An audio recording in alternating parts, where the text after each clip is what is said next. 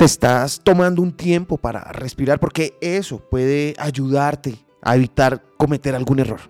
Cuando estás emocionalmente alterado, es importante no actuar impulsivamente. Por ejemplo, si has tenido una discusión con tu jefe, no es sabio salir de la oficina enfurecido y gritar.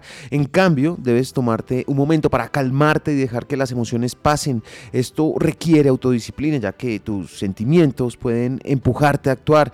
Es esencial despejar tu mente antes de tomar cualquier acción para evitar resultados negativos que podrían evitarse fácilmente si reflexionas primero. Por ejemplo, un problema en tu relación puede llevarte a engañar a tu pareja, lo que a su vez puede causar más problemas. También es posible que debido al estrés de un problema en el trabajo, termines desquitándote con tu pareja en casa.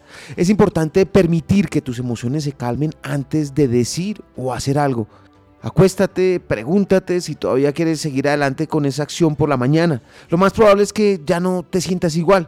La idea no es ignorar lo que está sucediendo, sino aprender que puedes controlar tus emociones y por tanto evitar tomar acciones negativas. Lo aprendí en la vida. Está en los libros. Soy Lewis Acuña, arroba libro al aire en Instagram.